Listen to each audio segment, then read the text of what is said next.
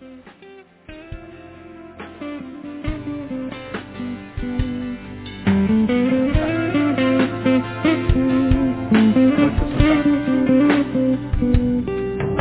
linda.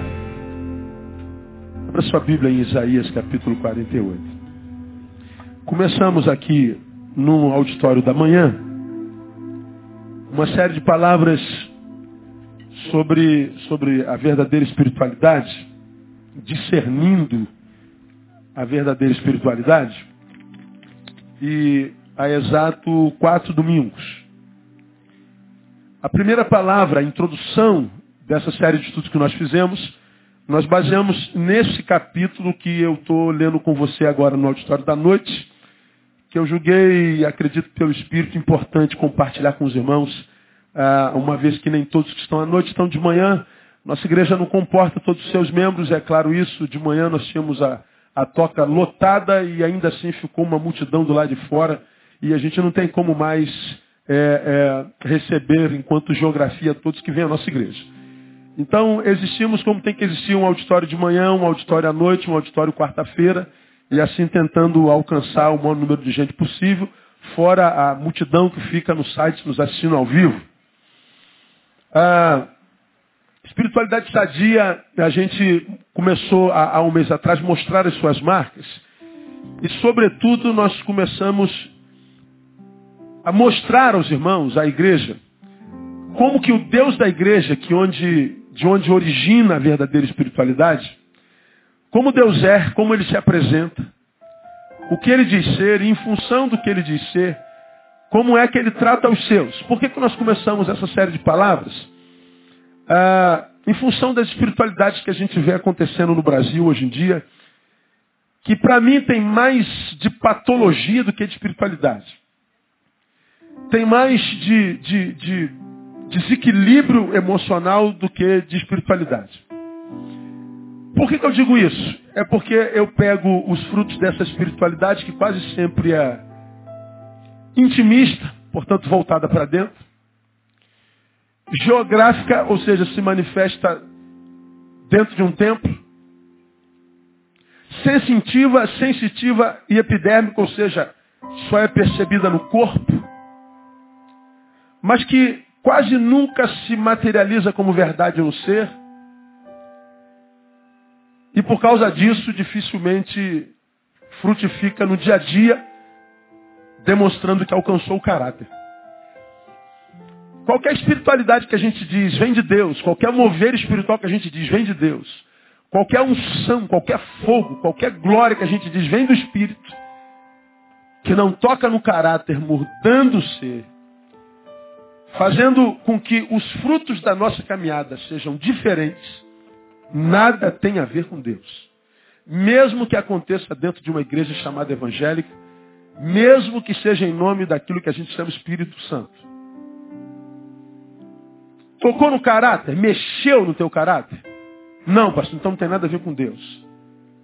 Ah, mas eu senti o fogo, senti o poder, senti, senti, senti. Amém. Alguns de vocês estão sentindo frio nesse exato momento. Estão sentindo arrepio. Não é o Espírito Santo, é o ar-condicionado. Então a espiritualidade que faz a gente sentir não pode ser a espiritualidade do Espírito Santo, porque o Espírito Santo não é sensitivo. A obra de Deus vem, porque ele habita em nós, mexer com as nossas entranhas e gerar um novo homem, que quando gerado em nós, domina o nosso ser e faz com que nós vivamos, produzamos diferente da forma que vivíamos e produzíamos antes do novo homem gerado na experiência com o Espírito Santo de Deus. Então, como nós estamos hoje, é, digamos, falando sobre o estudante, daqui a pouco nós vamos chamar os estudantes à frente e pedir ao Senhor sabedoria para mais um ano letivo. Pedir ao Senhor que honre os irmãos que estão nos centros acadêmicos, que estão nas escolas, na academia, os irmãos que estão no caminho, tentando aprender um pouco mais para ser melhor. Quero mostrar para vocês que isso tem a ver com espiritualidade. Espiritualidade não tem a ver só com o que acontece aqui no domingo, que faz a gente chorar, se emocionar na presença dele, pular, celebrar. Então somente não, tem a ver com o que a gente está vivendo lá, lá, lá, na faculdade. Uma filha minha já está na faculdade há algum tempo, faz nutrição. Mas a minha caçulinha começou na faculdade quinta-feira fazendo biologia. Me dá um orgulho, rapaz. Meu Deus do céu, minha filha estudando biologia. Aí levei ela lá no Estácio, e a primeira aulinha dela, né? Pô, meu coração, meu Deus, minhas filhas estão crescendo. E, e falei, minha filha, que Deus lhe dê sabedoria, que abençoe os teus neurônios, não é? que te dê graça, né? que tua cabeça seja aberta para você receber e que te dê força para estudar. E o que você estudar, que caia tudo na prova, em nome de Jesus. Não é? E, e assim, é, é, um, é um orgulho. E saber que minha filha está entrando na faculdade e disse, ó, isso é obra do Espírito Santo de Deus. Você entende assim, amém ou não? Obra de Deus. Porque o nosso Deus, ele é assim. Não é o Deus da igreja domingueira. Ele não é o Deus do, do ajuntamento, da multidão, do inconsciente coletivo, não, da, da consciência subjetiva. Ele é o Deus do indivíduo. Ele é o Deus do dia a dia, do Deus do grande, do fenomenológico, mas é o Deus do explicitamente natural e mínimo. Ele é o Deus dos mínimos detalhes. Ele é um Deus que abarca tudo e todos que nele existem e habitam. Então nós começamos a falar sobre essa espiritualidade. Eu queria é, compartilhar com vocês é, que, que, que compõem a igreja da noite eu quero levá-los a, a, a Isaías. Eu já falei isso, não? Isaías capítulo 48, já falei isso não? Já falei Isaías 48, versículo 17, não? Não, então, 17. Isaías.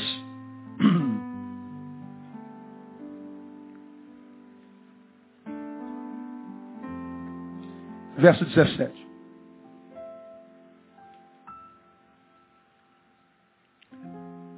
Assim diz o Senhor, o teu redentor, o Santo de Israel. Eu sou o Senhor, o teu Deus, que te ensina o que é útil e te guia pelo caminho em que deves andar. Repetindo, assim diz o Senhor, o teu redentor, o Santo de Israel. Eu sou o Senhor, o teu Deus, que te ensina o que é útil e te guia pelo caminho em que deves andar. É assim que Deus se apresenta a Israel, seu povo.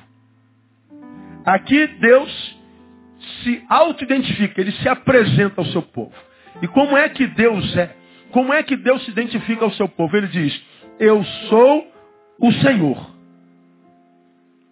Mais adiante, ele diz, eu sou o teu redentor. É como ele se apresenta.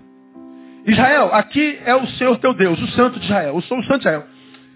O Santo de Israel, o teu Deus, é o que para vocês? Senhor e Redentor. Ora, o que se espera de um Senhor?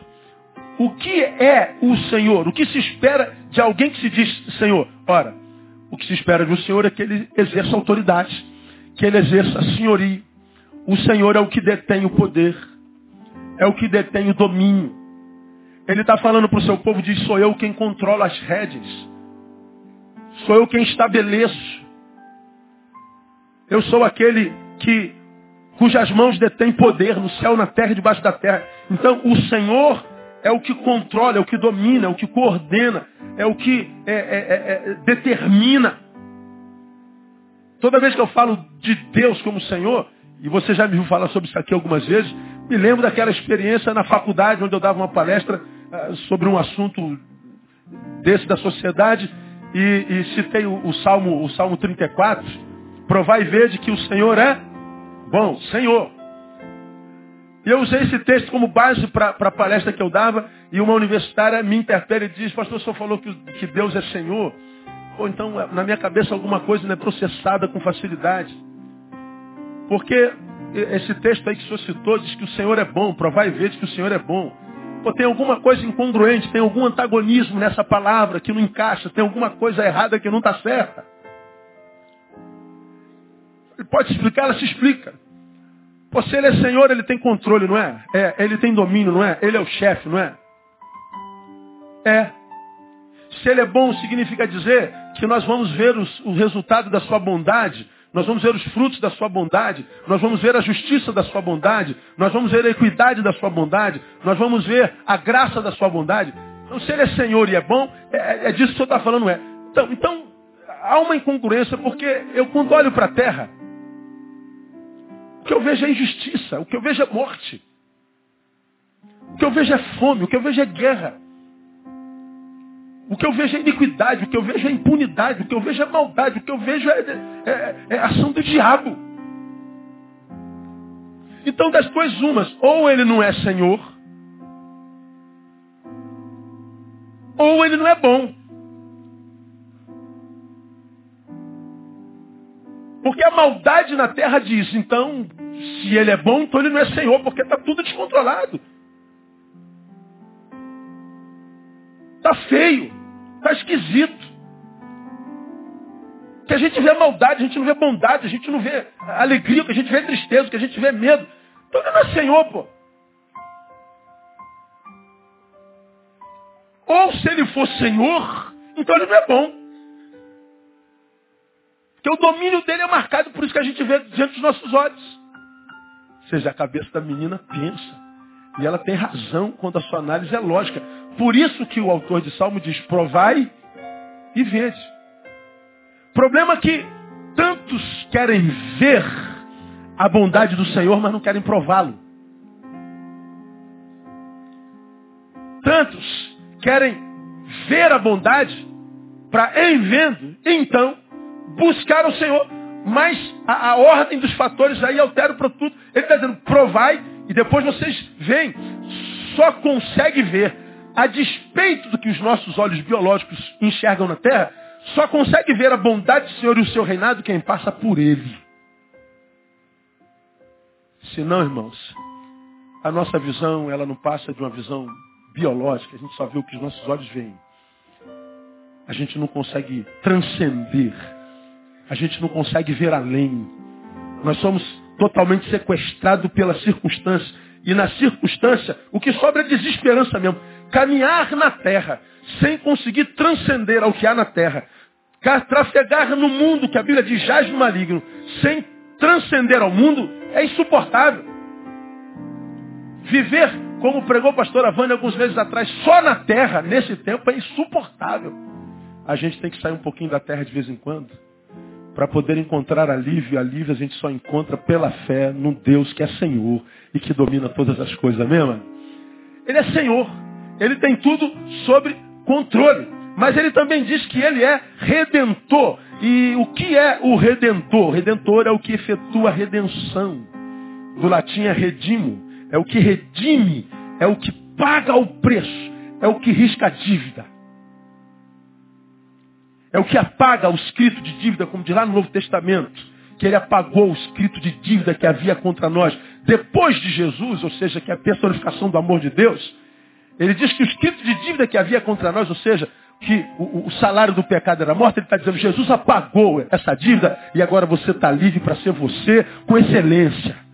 O Redentor, ele redime, ele paga o preço, ele livra a gente da dívida, ele livra a gente da opressão. O Senhor, quando se apresenta ao seu povo, ele diz, eu sou o Senhor, domino, eu sou Redentor, redimo. Aí a gente começa a elucubrar. Poxa, pastor, se ele é Senhor, exerce poder, porque há tanta, como disse a, a universitária, tanta gente em desordem? Por que há tanta gente com a vida completamente embaraçada? Hoje de manhã chegou mais uma vez o pedido para alguém que tentou suicídio essa semana.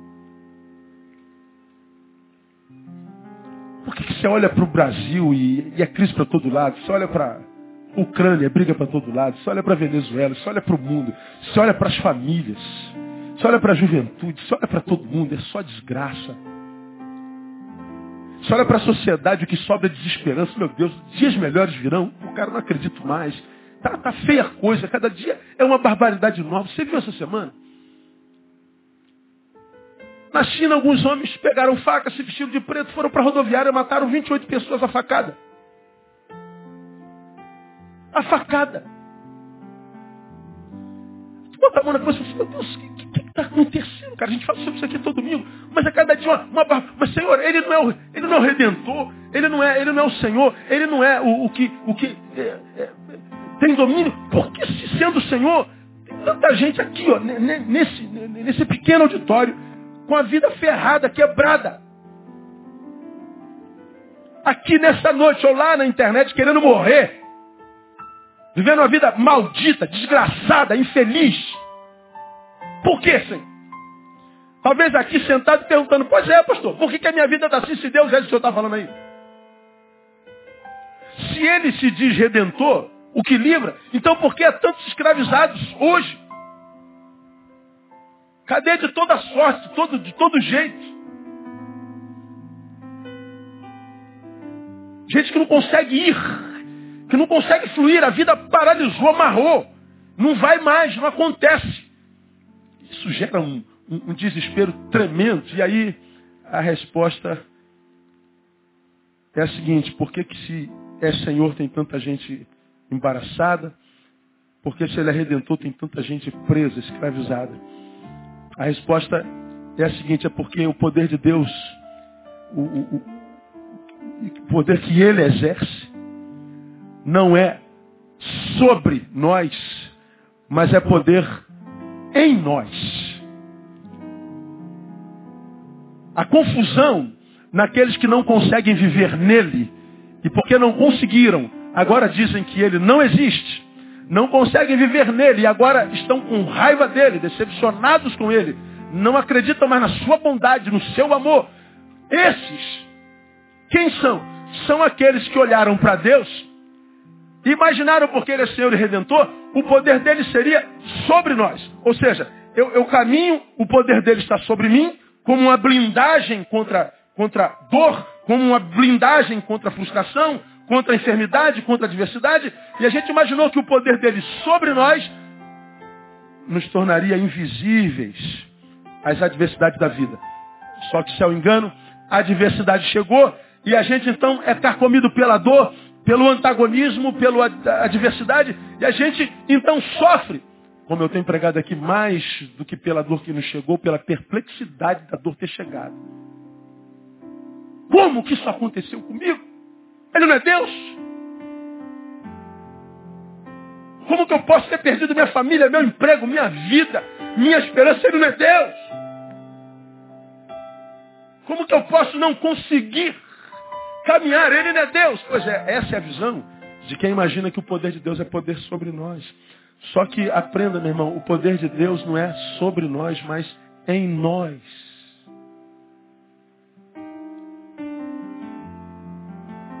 Ele não é tirano, alguém que não reconhece o valor daquele sobre quem ele está. Pelo contrário, ele o valoriza e muito. Ele não nos torna como fantoches. Ele não nos trata como seres autômatos, pois sabe do nosso potencial. O que eu estou querendo dizer é o seguinte, quando nós estamos caminhando na vida enquanto Israel de Deus, povo de Deus, poder dele nos, sobre nós, de modo que ele nos invisibiliza diante das adversidades, não. Ele está em nós e nos capacita para as adversidades, porque elas vão chegar na vida de qualquer ser vivo. Quantos seres vivos estão aqui sentados nessa noite? Diga assim, glória a Deus. Pois é, tá vivo vai sentir dor, vai passar por adversidade. Vai passar por antagonismo, vai ser perseguido, vai sofrer bullying vai ter que lutar contra a gordura e alguns vão ser vencidos por ela. É possível que seja demitido, é possível que teu carro seja roubado, é possível que a tua mulher te traia, teu marido te traia, é possível que você perca o emprego, é possível que qualquer desgraça aconteça contigo e não adianta falar, está amarrado em nome de Jesus. Acontece com todo mundo. A palavra diz em Eclesiastes que tudo sucede igualmente a todos. Tudo. Ninguém está livre de adversidade. Ninguém. Jesus, quando esteve entre nós, disse, no mundo tereis o quê? Aflições. Em Mateus capítulo 10, ele diz, não penseis que eu vim trazer paz à terra. Eu não vim trazer paz. Aí você ouve Jesus dizendo, eu não vim trazer paz à terra. E ouves Deus se identificando como Senhor. Pô, pastor, como é que pode dar um antagonismo? Não, não está não. É a visão que a gente tem dele da sua obra. A ação de Deus na tua vida, na minha vida, não é me, me, me dando uma vacina antes do, é me capacitando para suportar qualquer dor. Eu sei que provações virão. Eu sei que dores são possibilidades. Eu sei que derrotas podem fazer parte.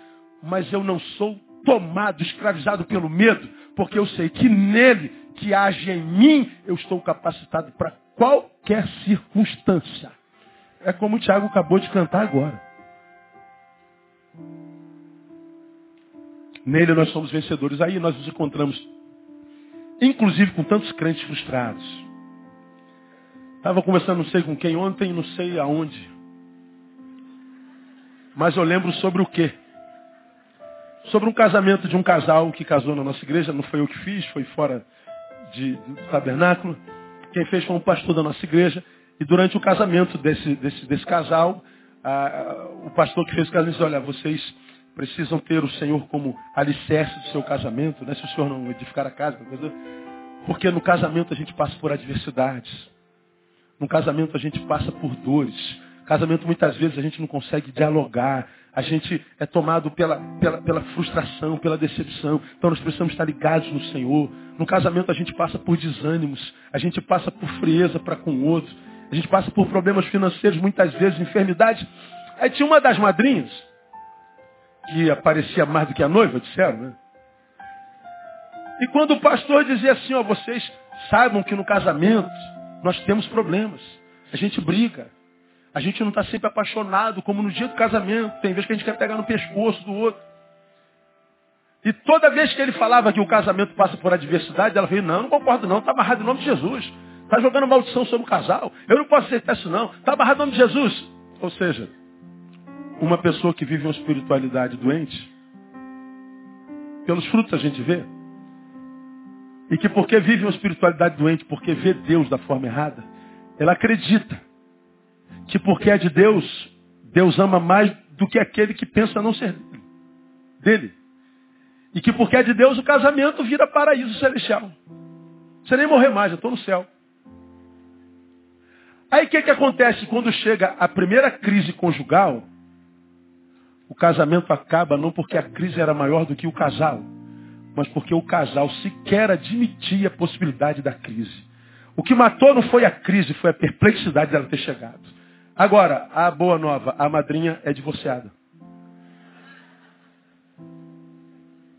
Você entende a incongruência da fé?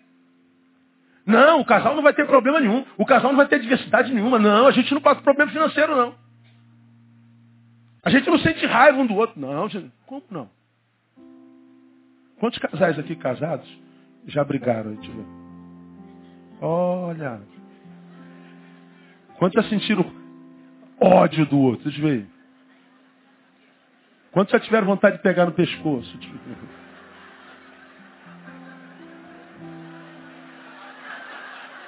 Já, amor? Já teve?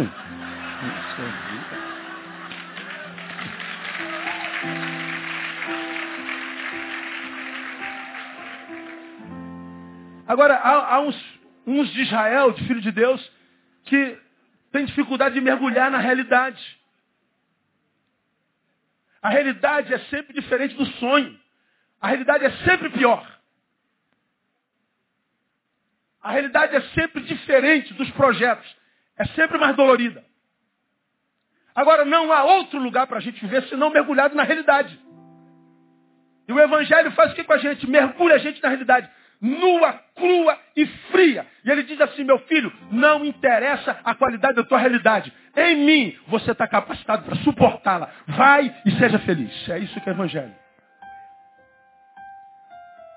É disso que o Senhor está falando. Eu ajo em vocês, não sobre vocês. Bom, dito isso, a gente segue e eu digo para vocês, o que esse Deus que é Senhor e Redentor faz pelos seus, portanto? Uma vez que ele não age sobre mim, mas ele age em mim. O que, que ele faz pelos seus? O versículo ensina. Está claro aí, ó. Assim diz o Senhor, o teu Redentor, o Santo Israel. Eu sou o Senhor teu Deus, que te, o que diga? Ensina o que é útil, o que é mais, e te guia. Quais são as duas coisas que ele faz? Ele não ouvir. E a outra coisa? Guia. Eu que tenho controle. Eu que te redimo. Faço o que contigo? Eu te ensino. Eu te guio. Está falando da vida. ensinar e guiar. Portanto, homem de Deus, mulher de Deus está aqui nessa noite. Toma posse que eu vou te falar. Quando o Senhor, que é redentor, age no meio dos seus, ele age com ensino e age como guia. Portanto, ele não nos leva até lá. Ele nos ensina o caminho. Não existe, Senhor, me, me, me, coloca naquele lugar. O Senhor diz, não, aquele lugar já existe, você já conhece, não conhece? Pois bem, eu vou te ensinar o caminho para você chegar até lá. É como quem descobre a sua necessidade. A sua necessidade é água. Senhor, abençoa o teu servo com água. A água aparece lá na mesa. Já preguei sobre isso. Agora, entre a, a, a realização do meu sonho e o meu sonho, está o meu trabalho. Entre o lugar da vitória e o início dela, está o meu esforço. Entre o sonho e a realização, está o trabalho. Aí, aqueles que não conseguem ver os sonhos realizados na vida, portanto, são o que nunca sonharam ser. E quem não é o que sonhou, não pode ser feliz. É sobretudo um frustrado. No auge da sua frustração, porque ele não discerne o Deus que serve, ele diz que o culpado é Deus, porque Deus me prometeu aquela água e a água não chegou. Não, a água está lá. Mas é que ele está dizendo, eu não faço a água cair na tua cabeça toda hora, eu te ensino a forma de você chegar na água. Ele está me ensinando outras coisas mais. Ele não mata a sede, ele nos dá a pá e a enxada para cavar o poço. Olha que diferença, irmão. Ele não nos aprova no concurso. Aprova teu servo, pastor. Abre as portas daquele concurso federal. Esse ano eu quero entrar na Polícia Federal. Eu quero ser fiscal de renda. Eu quero trabalhar naquele tal lugar. Eu vou profetizar. Esse é teu ano no nome de Jesus. Agora, ele não aprova ninguém. O que, que ele faz? Ele dá sabedoria para você estudar. Você quer ser aprovado? Quantos vão ser aprovados esse ano em nome de Jesus pela fé? Diga assim, eu, nesse ano, vou ser aprovado. Amém? Agora, essa aprovação vem como? Pela capacidade que o Senhor dá para você estudar. Aí nós encontramos com aquele pessoal que já está passando a idade de fazer concurso, não passou em nenhum. E do lado de cá, ele está dizendo, poxa, Deus me prometeu, não aconteceu nada. Aí Deus está falando, você estudou. Ou você continuou beijando na boca? Ou você continuou na balada? Na zoação? Você dormiu mais tarde estudando? Perdeu noite de sono? Acordou mais cedo? Parou de ficar bebendo com os teus amigos? Esses porcaria que não vão chegar a lugar nenhum. Que vive de zoação mostrando bíceps e os tríceps. Parou de ficar dando tapinha na, na, na bundinha dela? Pegar no colchão dela, torneado? Parou? Ou você continua na, na tua zoação, dizendo que você é o cara. Chegando segunda-feira no trabalho dizendo que pegou cinco. Dizendo que bebeu e caiu igual um porco, bebi igual um porco, cara. Achando que isso é vida. Como já falei aqui, num culto de estudante, sujeito baixa no meu gabinete com 40 anos e diz, Deus não é bom, Deus não abre porta, os empresários da igreja não dão emprego, porque eu, eu, eu não, a vida não presta, a vida é injusta, esses burgueses, não sei o quê. Ele está tá falando de quanto a vida é injusta, de quantos irmãos não têm amor, de quanto Deus não é bom. 42 anos. Você se lembra disso aqui? Acabou, irmão? Cadê? Quando você tinha 18 anos, você estava estudando o quê? Qual pré-vestibular você estava fazendo? Qual curso no Senai? No Senac? O que, que você estava fazendo com 18 anos? Ah, pastor, sabe como é que é, né, mano? 18 anos, pastor. A gente quer pegar a garotinha, pastor. Ah, um cozinho. Gente quer pegar a garotinha, mano. Eu me lembro dessa mãozinha que dá vontade de dar um tapa na mão dele. Estamos pegando, né, pastor? Como é que é, né? Ah, você estava com 18 anos pegando, né? E agora a vida está te pegando, né, irmão? A vida está te comendo, né, irmão? Você com 18 anos, 19 anos, não estudou, irmão. Você não fez curso preparatório para nada. Você não é especialista, você quer o seu que é presidente da Petrobras? Pô, pastor, eu vim aqui para o senhor dar uma moral, o senhor está acabando comigo. Não, não, não, estou tentando é, é, restaurar o que sobra, meu irmão. Você quer ter um futuro diferente desse presente? Viva esse presente diferente de como você viveu o passado. Que Deus não abençoa parasita. O Redentor e Senhor ensina. Ele capacita.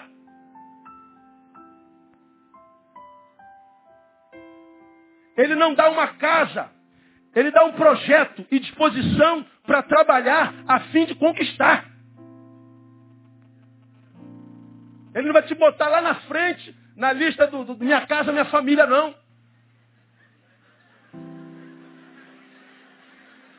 Diga assim, fala, Jeová. É isso. Ou se eu sou teu filho, então me faz pular a fila todinha e me bota lá. Como se Deus, porque você é crente, te amasse mais do que o Fernandinho Beiramar, que é assassino. Deus ama vocês dois igualzinho. A diferença é que você dá mais prazer a ele, talvez. Mas o amor de Deus é igual.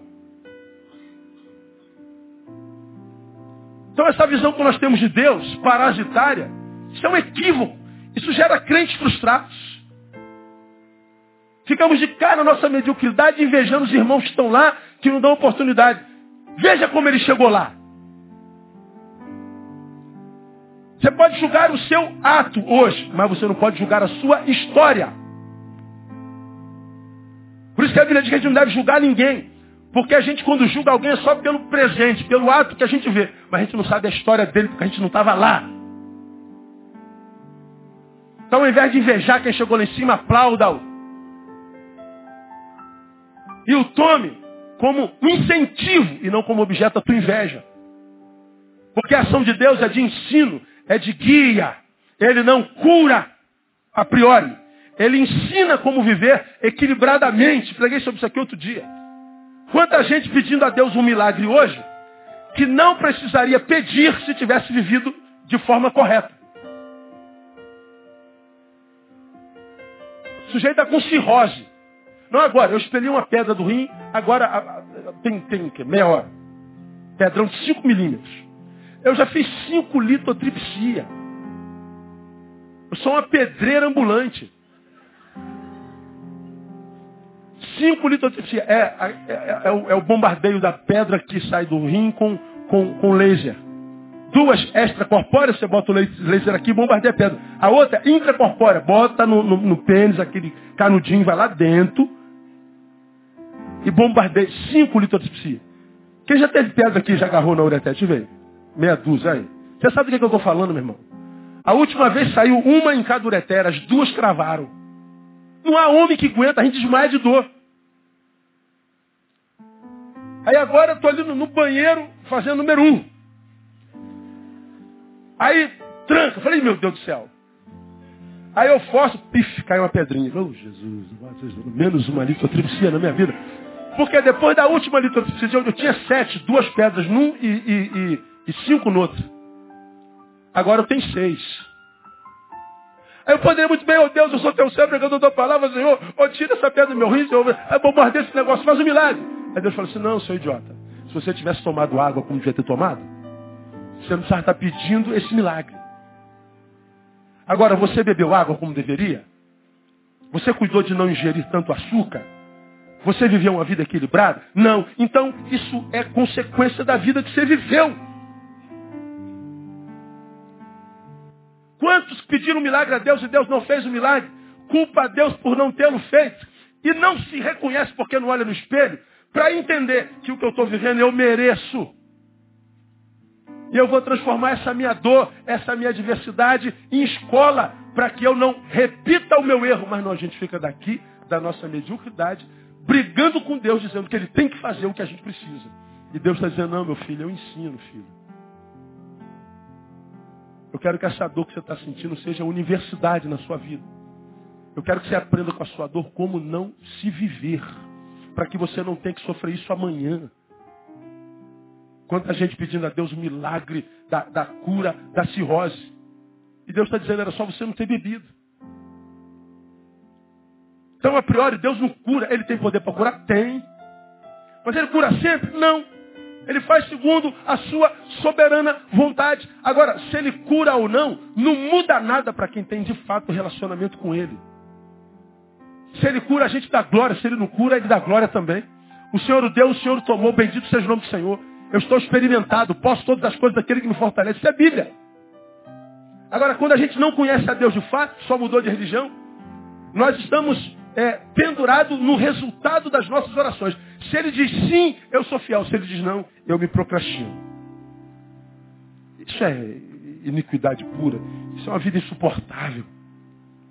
Agora, meu irmão, escuta o que eu vou lhe falar. Eu não sei o que você está vivendo e a, a, priori nem interessa. Mas Deus sabe o que, que você está vivendo e a Ele interessa demais. E como você tem aprendido aqui ao longo desses 21 anos, se isso chegou até você, é porque Deus sabe que você pode suportar.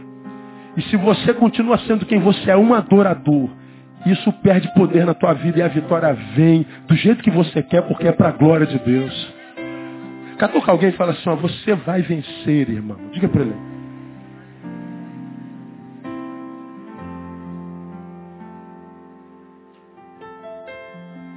Ele não advoga a nosso favor. Ele enche a nossa boca de sabedoria. Ele não faz, ele ensina a fazer. Se não fosse assim, ele estaria gerando parasitas e não santos. É assim que Deus age. Precisamos aprender, portanto, e de uma vez por todas, que a espiritualidade para Jesus tem mais a ver com saber do que com fazer. A espiritualidade do reino tem muito mais a ver com pedagogia, muito mais pedagógica do que laboral, do que de produção. O Deus que é Redentor e Senhor, ensina. A espiritualidade dele em nós não me capacita para fazer coisas que quem não é espiritual não faça. Me capacita me ensinando para independer do feito. Porque nem tudo que a gente quer acontece sempre. Lamentavelmente, né? Se eu fosse Deus, eu abençoaria quem eu amava, quem não amasse, eu não abençoaria. Isso seria justiça só para quem é amado. Mas para aquele que não é amado, seria uma injustiça. Porque eu estaria agindo segundo a justiça do homem que eu teria criado. Então Deus não pode submeter a justiça do homem nem aos nossos achismos. Então nós temos que nos submeter à sua vontade para que a gente possa passar pela vida, irmãos, celebrando a vida, porque nós temos uma só. Nós estamos hoje falando para estudantes, então estudantes, tantos jovens aqui, nossa igreja é jovem. 85% da nossa igreja tem menos de 45 anos, tem até 45 anos de idade. Nós somos uma igreja de gente que socialmente está na fase produtiva da vida. Portanto, está na melhor fase da vida. Agora, o maior índice de suicídio, por exemplo, está onde? Nessa mesma fase. O maior índice de suicidas no planeta está entre 15 e 25 anos. No auge da vida. Na essência da força física e da sobriedade psíquica. Como pode gente dessa natureza, dessa faixa etária, estar dando cabo da própria vida, sendo tomado pela desesperança e pela amargura? Como pode isso? Pode ser uma ação do inferno. E o Senhor, nessa noite, irmão, nós estamos iniciando o ano eclesiástico agora. Nós estamos iniciando o ano letivo agora.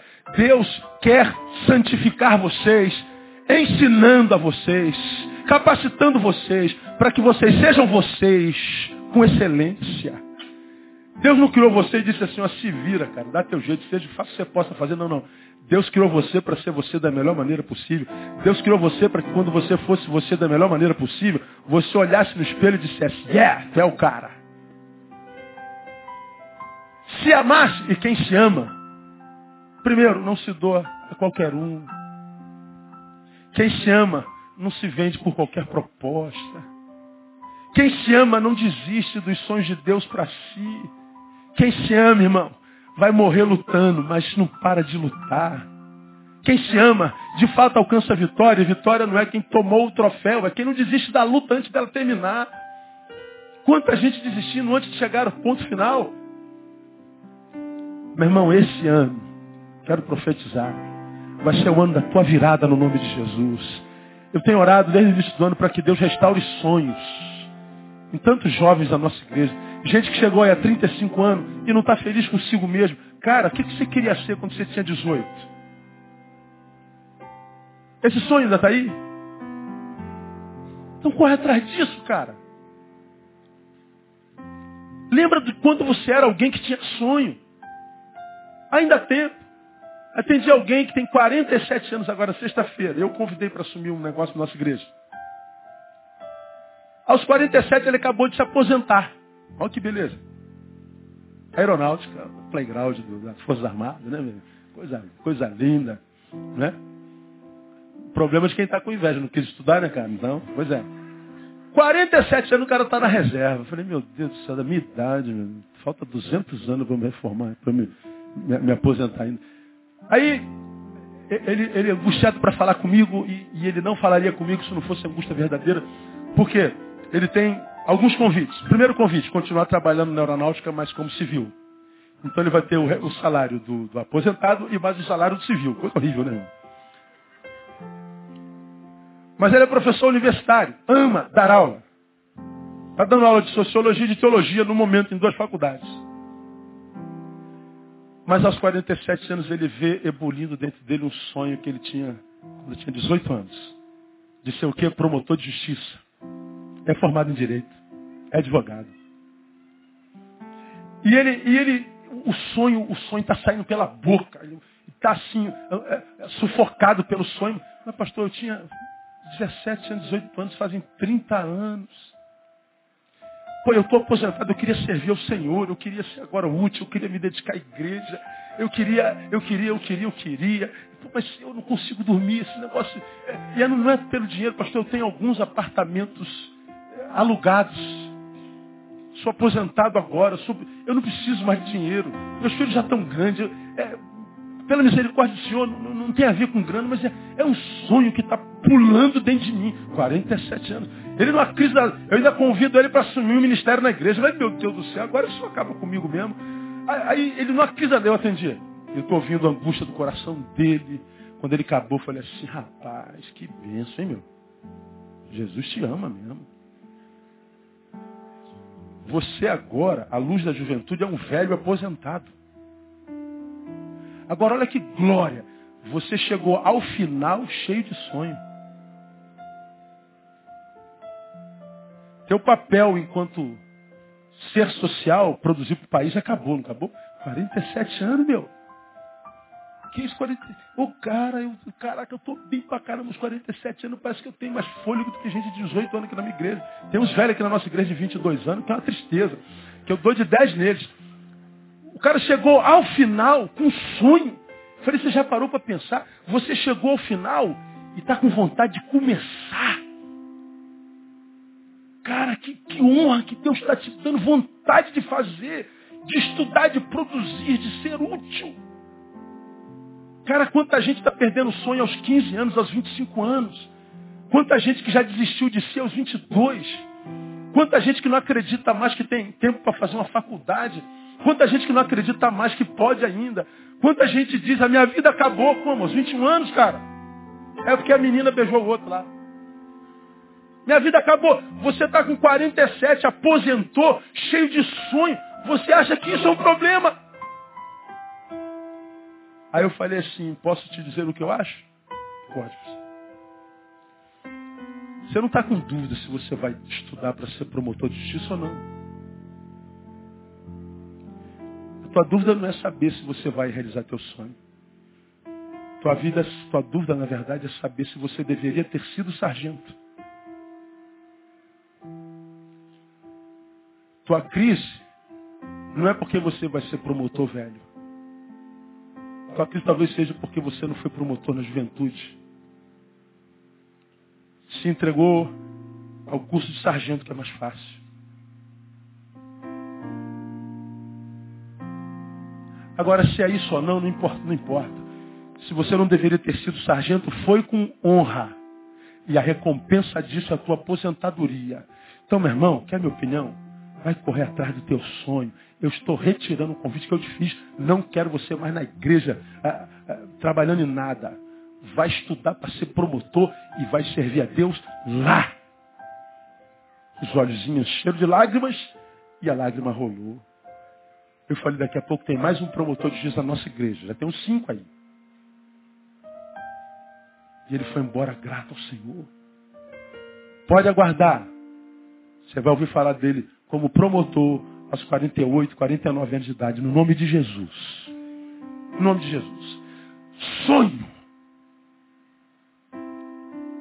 Esse sonho é espiritualidade.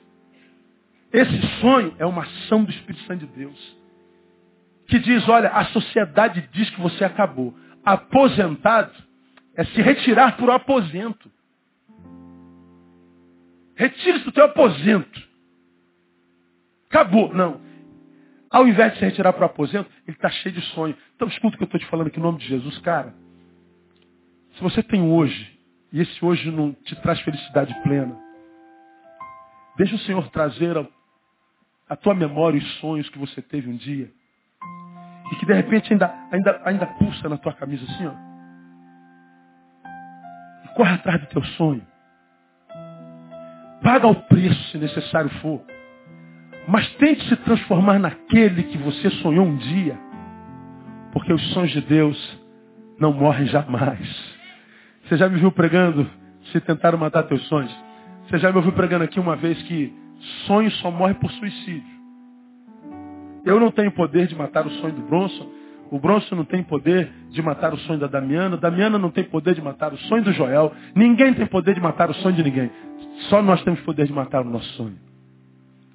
Então, quando eu sei que o meu redentor me ensina, quando eu sei que o meu redentor não faz por mim, ele me capacita para fazer por mim mesmo. Quando eu sei que a santidade do meu Deus, a espiritualidade do meu Deus gera em mim não, não a, produção em si, mas a pedagogia para produzir o que precisa ser feito. Essa espiritualidade está à disposição de todos vocês. Deus me deu essa palavra, alguns sonhos brotaram. Olha só, meus olhos já estão cheios de lágrimas. Alguns projetos meus antigos vieram à tona. E eu ainda tenho em mim algumas áreas tão, tão desajustadas que eu preciso ajustar. Eu tenho alguns complexos dentro de mim ainda de inferioridade. Estou falando do Neil. As pessoas me veem e imaginam que a gente é um ser perfeito, não entende nada. Eu tenho dentro de mim algumas áreas que precisam ser tratadas. E eu sei cada uma delas, eu as chamo pelo nome. E eu sei que existem tantas coisas que eu acredito Deus quer fazer através de mim no caminho, mas que não será feito se eu não me capacitar para isso. Porque o que Deus me dá, me dá a proporção da minha capacidade. O que Deus te dá, te dá a proporção do seu preparo.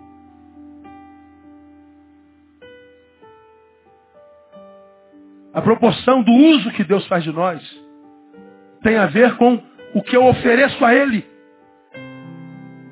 Isso depende de mim, do meu esforço. Você está entendendo essa palavra? Então eu sei que nesse, nesse auditório grande, lindo, tem um monte de gente que está no lugar que não sonhou estar nessa altura da vida. E Deus está dizendo assim, meu filho, eu quero começar a restaurar os teus sonhos nessa noite, no nome de Jesus. E isso é ação de Deus. Deu uma nota aí, se tentaram. Se tentaram. Matar os teus sonhos. De novo. Se tentaram matar os teus sonhos. Toma posse disso. Sufocando o teu coração. Olha, se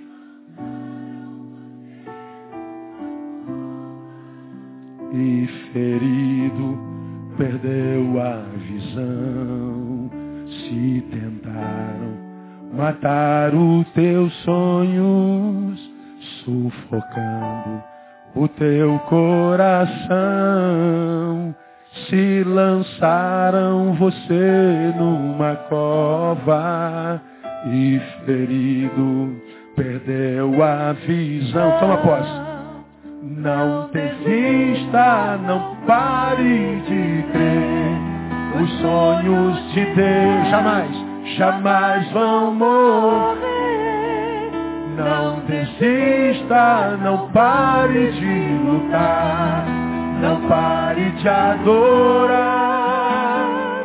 Levanta os teus olhos e vê. Deus está restaurando os teus sonhos. Que mais? E a tua visão. Estenda sua mão assim e receba. recebe a cura, recebe a unção, unção de ousadia, unção de conquista, unção de multiplicação. Recebe a cura, recebe a cura, recebe a unção de ousadia, unção de conquista, unção de multiplicação. Aplauda ele forte, aplauda ele forte. Aleluia.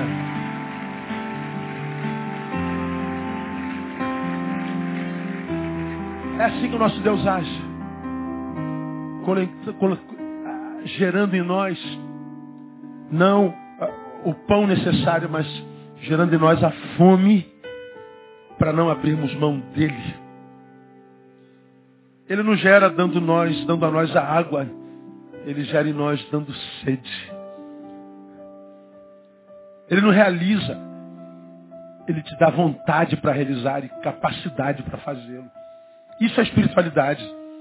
Então, quando você vê alguém frustrado com Deus, decepcionado com Deus, que entregou a, a, a, a vida a quem quer que seja, desiste! Deus não tem nada a ver com isso. Foi a visão que você teve dele. Porque a ação de Deus, o mover de Deus, a espiritualidade de Deus, ela é pedagógica. Aí, para mostrar a você como isso é uma verdade, eu vou ler alguns versículos com vocês para a gente caminhar para o final. Veja como é que a ação de Deus na vida de um seu filho é mais pedagógica do que laboral. Mostramos no convite ao pecador, Mateus 11, 28 e 29. Não abrir lá não, você já conhece. Falo sobre isso aqui eh, repetidas vezes eh, nos últimos anos. Está lá o convite ao, ao frustrado, ao, ao, decepcionado. Vinde a mim todos vós que estáis cansados e sobrecarregados, ao abatido. E eu vos aliviarei. O convite é vinde a está cansado, sobrecarregado, abatido, desesperado. Tô, então vinde a mim. Aí tem um monte de gente que vem a Jesus pensando no alívio. Eu vos aliviarei. Só que o convite não para aí, ele diz, tomai sobre vós o meu jugo e aprendei de mim, que sou manso e humilde de coração. E aí então, encontrareis o quê? Descanso para vossas almas. O descanso para a alma, que é o alívio prometido, não vem porque eu, eu vim para a sua igreja, mas porque eu vim e aprendi dele. Eu transcendi a ignorância espiritual. Vir à igreja, ouvir a palavra e temer ao Senhor, diz, diz a palavra. O temor do Senhor é o quê? É o princípio da sabedoria. Então, quando você aceita Jesus, quando você ouve a sua palavra, você começou, está no princípio. Mas o alívio, o equilíbrio, a bênção, do, do apaziguamento da alma, de uma vida que vale a pena ser vivida, de uma alma tranquilizada e abençoada pela, pela paz de Deus que excede todo entendimento, que guarda mente, razão e coração emoção, portanto que equilibra a vida, não é um presente para quem veio para a igreja, é para quem veio para a igreja e mergulhou nele, que aprendeu dele, que absorve dele. Aí tu vê um monte de crente que veio para a igreja, eu sou crente. E me converti, fiquei na igreja 20 anos. Continuou desgraçado, não mudou nada. Porque só mudou de religião, cara. Tu veio para a igreja, foi para uma ramificação da igreja que só briga contra demônio. Fala libertação, mas a libertação é sempre do demônio em nós. Mas a libertação de Deus não é só do demônio em nós, é da ignorância em nós. A libertação de Deus é da, da, da insensibilidade em nós, da covardia em nós. A libertação de Deus me livra da ignorância. A libertação de Deus me livra de mim mesmo. Mas não, os crentes só pensam em diabo, vivem com diabo na cabeça e na boca. Aí a vida é infernal. Agora, se você está nele, conheceu ele, a ele e aprendeu dele e o internalizou, cara, você não pensa no diabo nem uma vez na tua vida. Quem é o diabo, irmão? Alguém que a Bíblia diz que já está vencido e você me tem ouvido pregar. Quem quer mandar recado para ele tem que escrever onde? A sola do sapato, porque a Bíblia diz que ele está debaixo dos nossos pés. Então, se o problema é diabo, eu digo, está amarrado em nome de Jesus e pronto. Agora, quando o problema sou eu, irmão, requer disciplina, requer esforço. Requer dedicação, requer perseverança, e é desse eu que o Evangelho quer me livrar.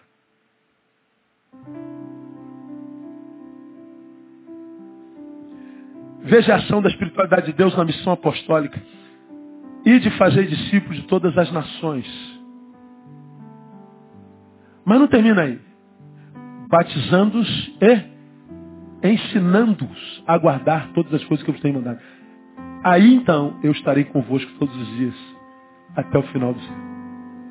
Ah, o Senhor disse que ia estar comigo todos os dias, sim. Mas se você fosse, pregasse o Evangelho e ensinasse.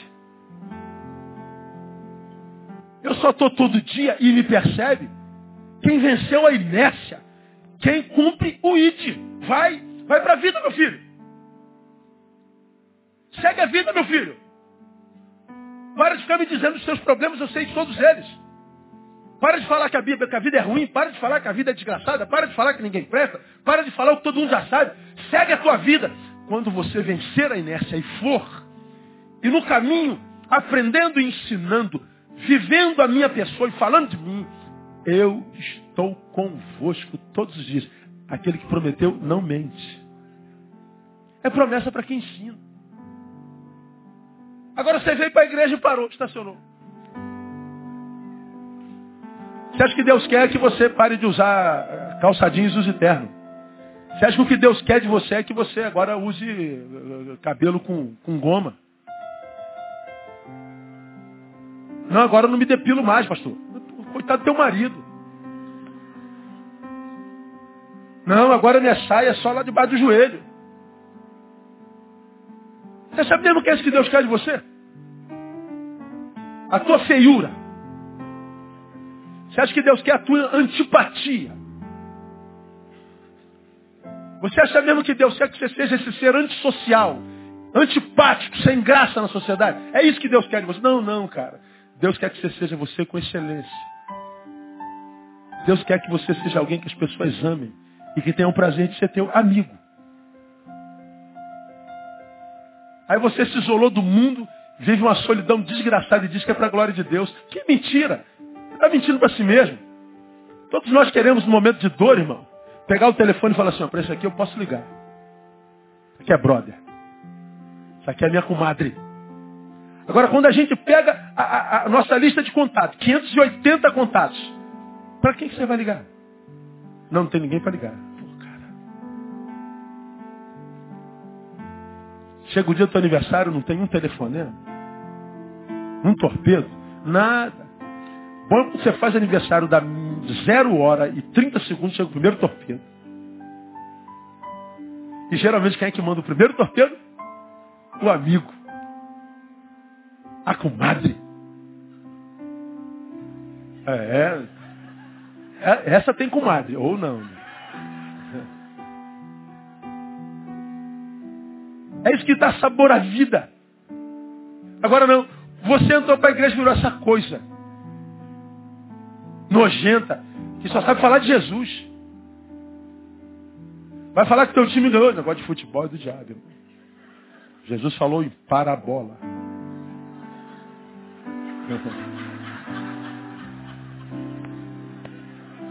Jesus mandou lançar a rede no mar. Acaba.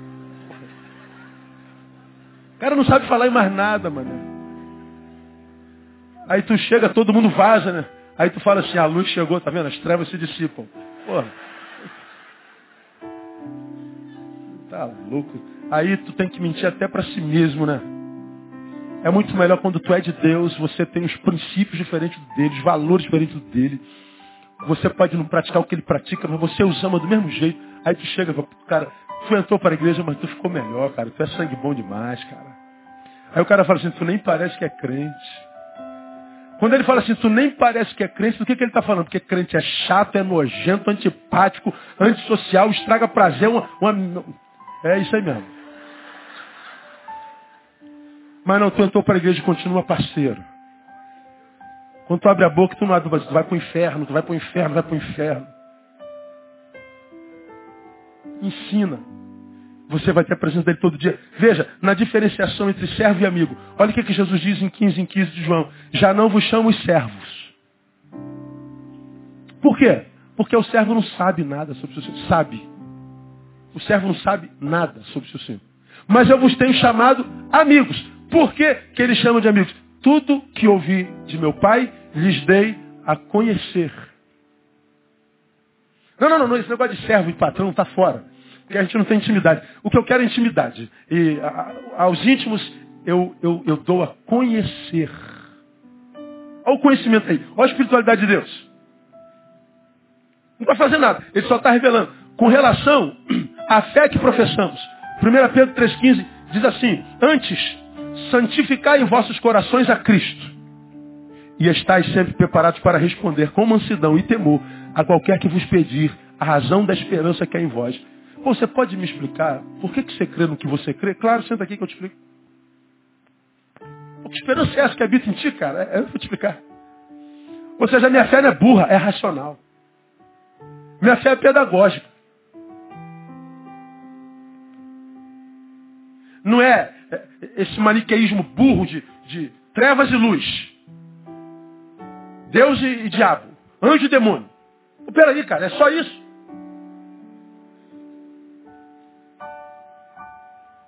Aí nós vamos condenar a quem pensa ao inferno.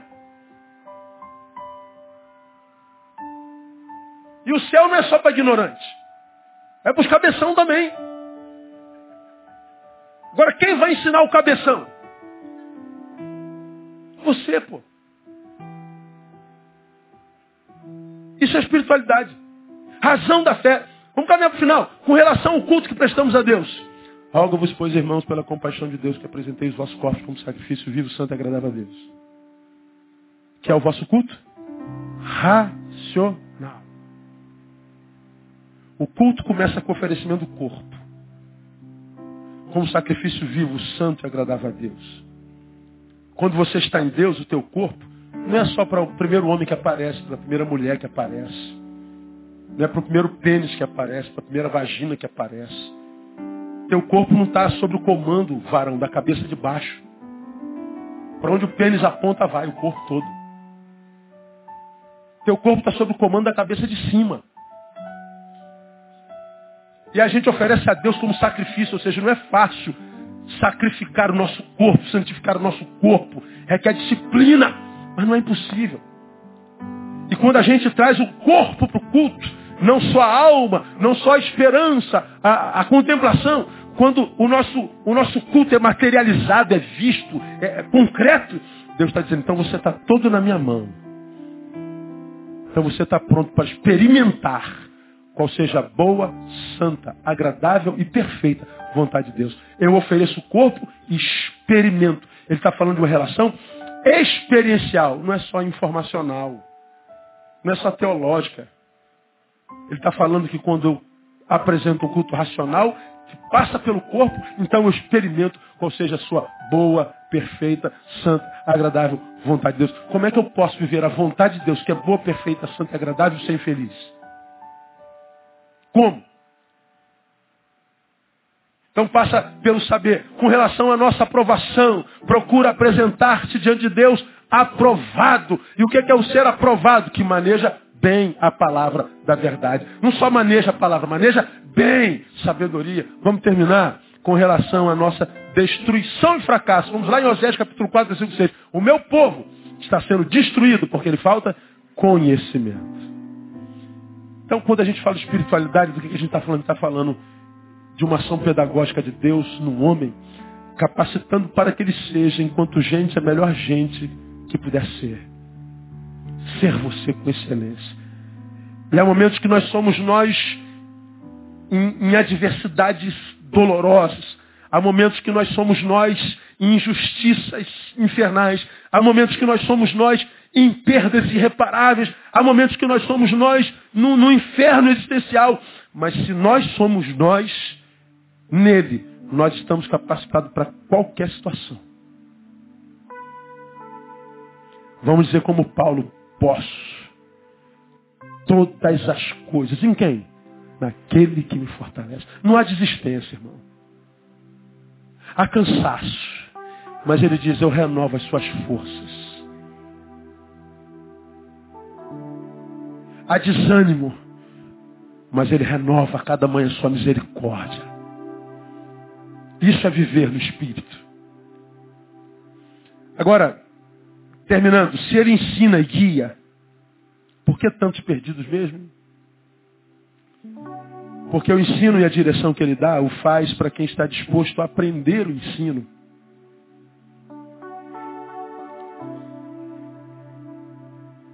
E aprender ensino requer tempo, requer dedicação e esforço.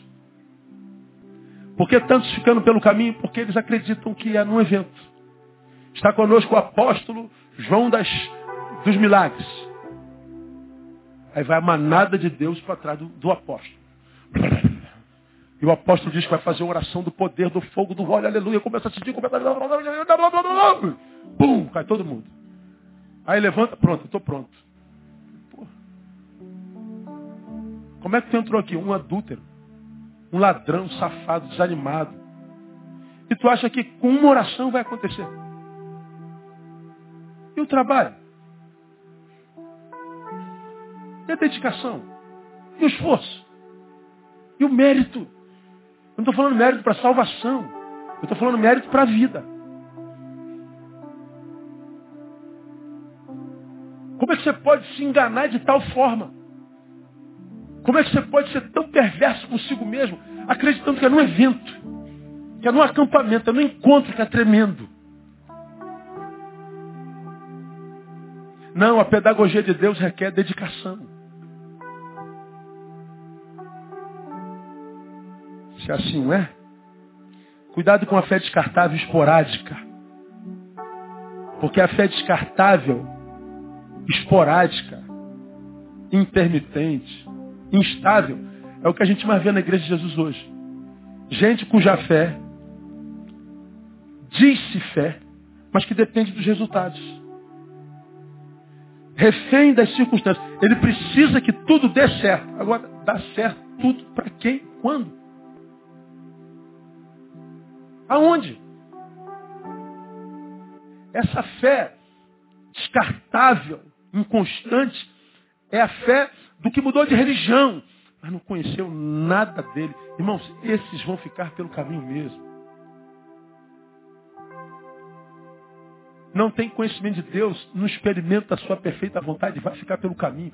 Os dias são maus e amanhã vai estar pior do que hoje. Depois de amanhã, pior do que amanhã. Você está vendo no que essa sociedade está se transformando. Nós somos o algoz do outro, nós somos a doença do outro. Nós somos a razão do medo. Nós somos o agente de morte do outro. O que nos une hoje é o medo. O que nós temos em comum, o amálgama da sociedade, é o medo. É a tendência a piorar. Se eu não tiver firmado numa fé que faça com que eu me relacione contigo sem depender de você, você vai me matar mais cedo ou mais tarde. Ou eu vou matar alguém mais cedo ou mais tarde. Porque a marca dessa humanidade longe de Deus é a morte. Submissa ao Deus desse século que veio para matar, roubar e destruir. É o que está acontecendo. É a fé esporádica. Se assim é, zele mais por aqueles que você constitui mestre sobre a tua vida. Cuidado a quem você está ouvindo. Cuidado com quem está botando a mão na tua cabeça Cuidado com quem está falando em nome de Deus sobre a tua vida. Zele por, pelo teu mestre, por quem está sobre você. Porque isso não é brincadeira, não. Por último, entregue-se ao mestre dos mestres. Nós estamos em Isaías 48, 17, não estamos? Veja o versículo primeiro. Olha como começa o primeiro. Ouvi isto, casa de Jacó, que vos chamais do nome de Israel e saístes dos lombos de Judá, que jurais pelo nome do Senhor e fazeis menção do Deus de Israel, mas não em verdade nem em justiça. Olha, aqui, olha como é que Deus começa a falar com Israel. Jurais pelo nome do Senhor, fazeis menção do nome do Deus de Israel, mas não faz isso em verdade nem em justiça. Ele está falando, você cuja a espiritualidade só chegou no comportamento, é performática. Você que vive uma desconexão entre o que há dentro e o que há fora. Parece ser uma coisa que não é. É uma coisa que não parece. Ele está falando dessa desconexão entre o que há dentro e o que há fora. Disse uma coisa, mas não vive verdade. Ninguém sabe, mas o único que precisa saber sabe. Aí ele diz, eu sou o Senhor, o teu redentor, que te guio e te ensino. Aí tu vai no 18, que é após o 17 que nós falamos, nós vemos o que seria se o povo tivesse vivido em verdade, se o povo tivesse conhecido ao Senhor e recebido o seu ensino. 18. Ah, se tivesses dado ouvidos aos meus mandamentos, então seria a tua paz como um rio, a tua justiça como as ondas do mar. Também a tua descendência teria sido como a areia, e os que procedem das tuas entranhas como seus grãos. O seu nome nunca seria cortado nem destruído diante de mim. Saí de Babilônia, fugi de entre os caldeus, anunciai com voz de júbilo, fazei ouvir isso e levai-o até o fim da terra, dizei, o Senhor remiu o seu servo Jacó, e não tinha sede quando os levava pelos desertos. Fez escorrer águas da rocha, fendeu a rocha as águas jorraram. Não há paz para os ímpios, diz o Senhor. Os ímpios não é quem não conhece a Deus, é quem conhece a Deus e não vive como se o conhecesse. Então, servos do Senhor aqui presentes, homens e mulheres que amam ao Senhor de verdade, alunos que vieram para receber a bênção de Deus, receba essa palavra do fundo do coração, de um Deus que ama vocês.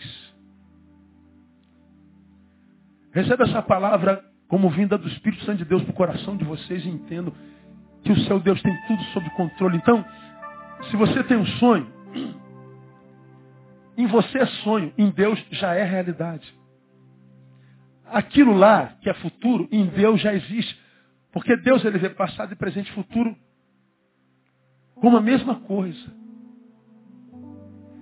Então perceba, qual é o teu sonho? O bom do cara que eu atendi é ser promotor de justiça. Em Deus ele já está sentado naquela cadeira.